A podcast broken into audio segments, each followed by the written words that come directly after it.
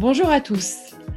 Vous écoutez Santé en entreprise, parlons-en, le premier podcast qui ose parler de la santé des dirigeants.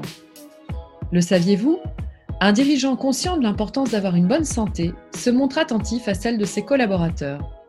Sensibiliser le dirigeant à sa santé est un levier pertinent à actionner pour favoriser le bien-être physique, mental, relationnel de l'entreprise et de donner du sens. Et c'est rentable. Des études canadiennes prouvent qu'un dollar investi en santé rapporte entre 1,8 et 4 dollars. Le podcast Santé en entreprise invite les dirigeants, les DRH, les entrepreneurs et les médecins à partager leur expérience de la santé en entreprise et les encourager à intégrer la santé aux indicateurs de performance au même titre que le chiffre d'affaires.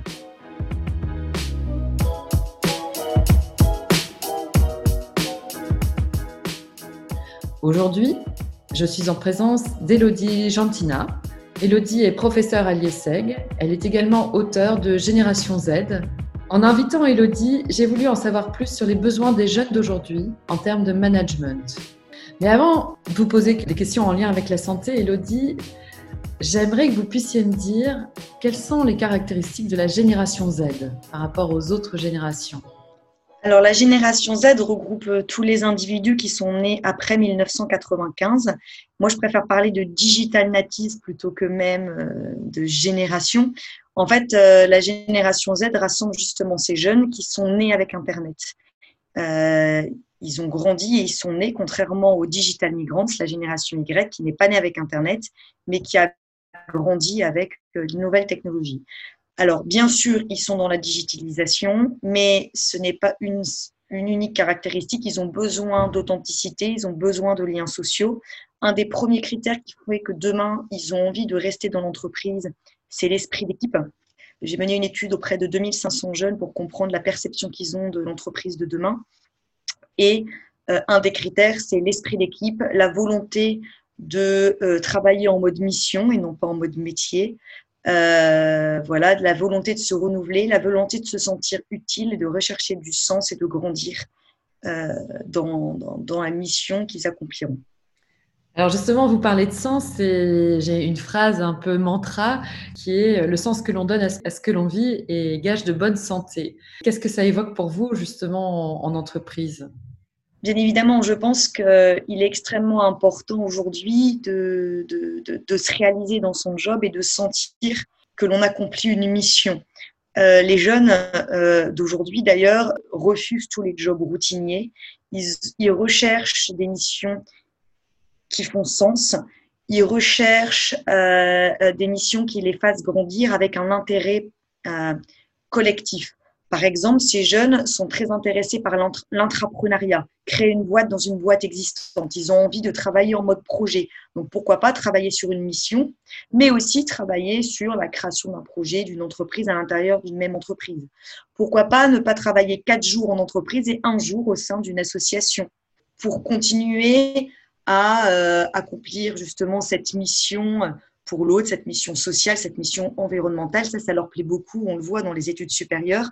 Ils s'investissent beaucoup dans des associations et beaucoup de jeunes disent c'est bien dommage ensuite que quand on quitte justement l'école ou l'université, on ne peut plus, on n'a plus le temps de s'accomplir dans des, associations et pourquoi l'entreprise ne propose pas cela également sous des modes 4 jours, 1 jour. Donc, par exemple, il y a l'association Vendredi qui propose cela à Paris qui recrutent des stagiaires sous le mode 4 jours, ils travaillent en entreprise et un jour, ils peuvent euh, justement travailler dans une association. Ça répond bien à la quête de sens, cet exemple, par exemple.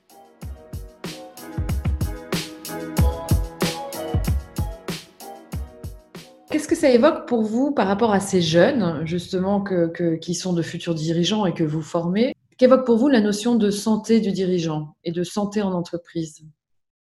Alors, je pense que hum, c'est important d'être heureux euh, pour soi et en entreprise. Et quand on est heureux en entreprise, on va aussi avoir un système de contagion, c'est-à-dire qu'en fait, on va aussi rendre les autres heureux et on va vivre dans une, bonne ambiance collective.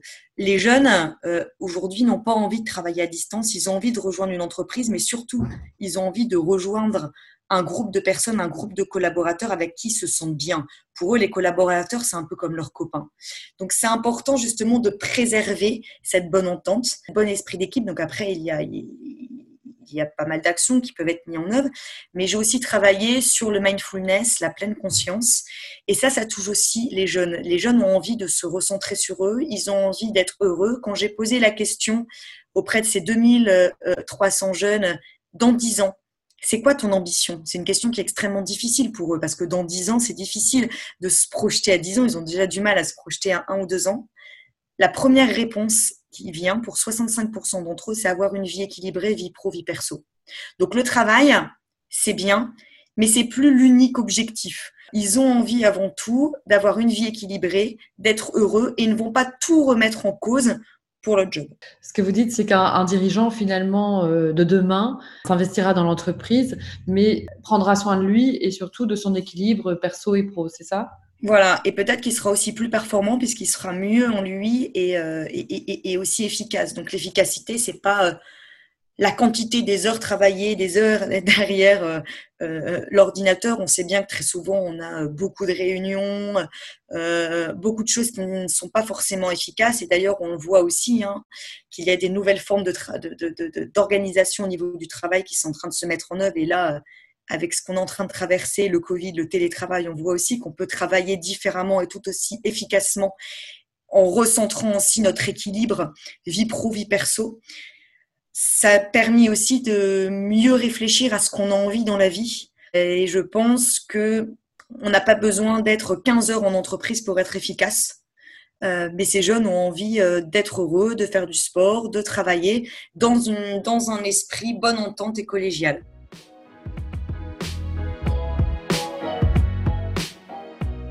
Qu'est-ce que vous dites aux jeunes que vous formez pour euh, les inviter à, s'intégrer dans l'entreprise et à prendre soin d'eux alors je pense que en fait, euh, je ne sais pas si la question on peut aussi la renverser. Je pense que c'est aussi aux entreprises aujourd'hui de s'adapter justement à tous ces changements organisationnels, organisationnels et aussi à savoir s'adapter pour mieux intégrer et mieux gérer cette nouvelle génération.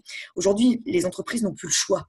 Certains, certaines entreprises traditionnelles disent bah non, c'est aux jeunes justement de s'intégrer et de s'adapter demain à mon mode organisationnel, mais malheureusement, il y a des entreprises traditionnelles qui n'arrivent plus à recruter et surtout qui n'arrivent plus à fidéliser. C'est pourquoi on, on, consulte aussi pour animer des conférences sur le sujet parce qu'il y a des entreprises, des entreprises qui disent on ne comprend plus ces jeunes, on arrive à les recruter mais ils ne restent pas. Au bout de six mois, ils partent. Pourquoi?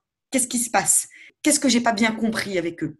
Donc, bien évidemment, nous, à l'IESEG, avec mes, jeunes, je leur dis toujours qu'il faut travailler dans le respect, euh, respect de l'autre. Euh, euh, ça, c'est très, important. On travaille sur l'empathie, on travaille beaucoup sur les soft skills, la capacité à se remettre en question. Donc ça, c'est aussi un point extrêmement important quand on a un bon leader. On ne sait pas tout, mais il faut savoir travailler avec les autres, savoir se remettre en question pour avancer constamment, mais ensuite c'est aussi à l'entreprise, voilà, de, retravailler sur ces modes organisationnels. On est passé aujourd'hui d'un mode hiérarchique pyramidal à un mode beaucoup plus en réseau. Les jeunes aujourd'hui fonctionnent en réseau.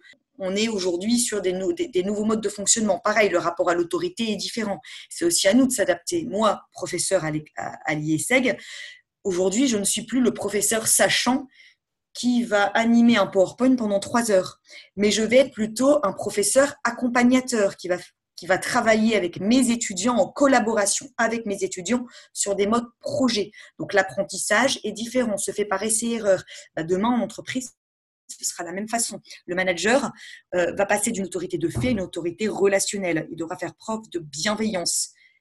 Et avec tout ça, normalement, ça devrait bien se passer. Et alors, du coup, qu'est-ce que vous dites aux entreprises? Comment accueillir les jeunes? Alors, je leur dis beaucoup de choses. Alors déjà, euh, comment les recruter? Il faut que euh, les entreprises réfléchissent à leur mode de recrutement. Aujourd'hui, est-ce qu'on recrute toujours uniquement sur un CV de manière passive? Ou est-ce qu'on peut recruter aussi les jeunes euh, en s'adaptant et en utilisant de nouveaux outils beaucoup plus dans le digital, demander aux jeunes de créer une vidéo d'eux-mêmes parce qu'ils sont hyper créatifs et ils aiment ça. Et donc, ça peut donner aussi une image beaucoup plus moderne à l'entreprise. Donc, ça, ça peut être un premier point en matière de, de, recrutement. Il est important de travailler beaucoup sur l'intégration des jeunes en entreprise en, réalisant des vrais parcours d'intégration et pas uniquement une journée, de faire travailler les jeunes avec des, euh, en mode équipe et aussi en mode mission. Ils détestent la routine, donc c'est important aussi auprès des, euh, que les entreprises fassent des entretiens d'évaluation de manière très régulière et pas attendre une année pour faire un entretien avec les jeunes, mais faire des feedbacks très régulier parce que les jeunes ont besoin de ça. Ils vont pas attendre un an si ça va pas. Ils vont quitter l'entreprise. Hein, même s'ils ne trouvent pas d'autres jobs. Comment les fidéliser, les retenir? Peut-être que on dit beaucoup les jeunes sont des zappeurs, euh, ils ne sont pas fidèles, mais peut-être qu'il faut se poser la question, il y a peut-être une autre forme de fidélité aujourd'hui. Eh bien oui, ils ne sont pas fidèles forcément à l'entreprise, mais ils, ils sont fidèles à leurs collaborateurs, qui sont des bandes de copains. Donc s'ils ont envie de rester, c'est aussi et surtout pour l'esprit d'équipe. Donc peut-être qu'il y a aussi des outils à travailler là-dessus, sur la fidélité euh, euh, sociale, sur une fidélité beaucoup plus collaborative, en menant des actions collaboratives avec les jeunes. Donc il y a, y a beaucoup de choses à dire et beaucoup de choses à faire.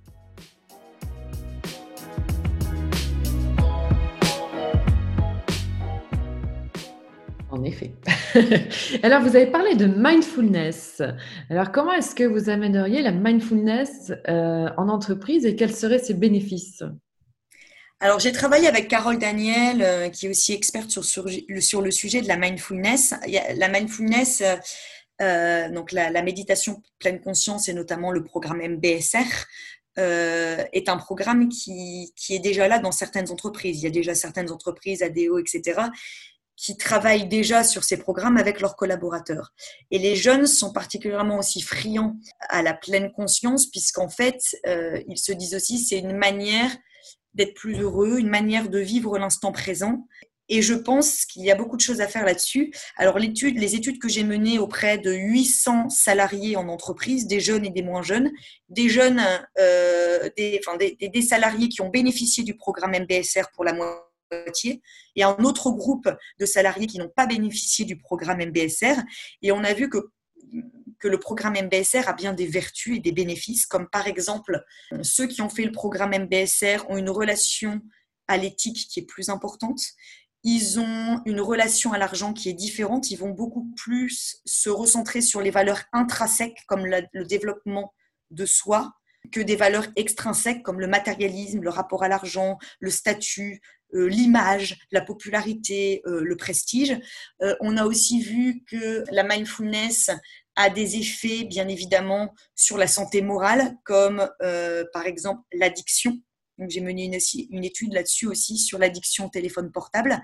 Ceux qui, qui ont bénéficié du programme de pleine conscience ou qui ont des degrés plus élevés de mindfulness avec l'échelle MAAS tendent à être moins addicts et moins dépendants au téléphone portable puisqu'ils n'ont pas besoin justement de... Ils ont, moins besoin de compenser un manque puisqu'ils sont heureux, donc ils n'ont pas besoin de compenser par du matériel. On a aussi travaillé sur le mindfulness et la relation au job performance. Voilà, je me sens performant dans mon job, je me sens efficace dans mon job. Euh, je sens que je peux euh, allier à la fois ma vie pro et ma vie perso. C'est tout ce qui est euh, les conflits pro et perso. Et donc, la mindfulness, vous voyez bien, a, des bénéfices et des vertus. On est sur trois articles de recherche. Un article qui a été accepté dans Journal of Business Ethics qui fait le lien entre la mindfulness, la relation à l'éthique et le matérialisme. Et là, on est sur un autre article en deuxième révision sur la mindfulness et l'impact justement sur le matérialisme et l'engagement dans l'entreprise.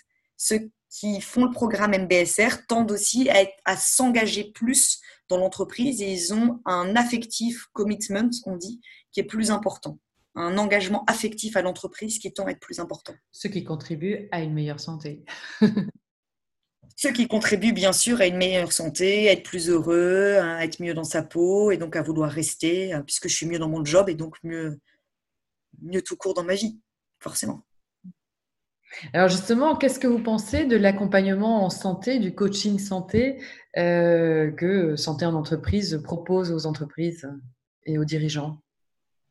Je pense que c'est très intéressant puisqu'aujourd'hui, je pense qu'on vit dans un monde de l'instantanéité, dans un monde de l'immédiateté.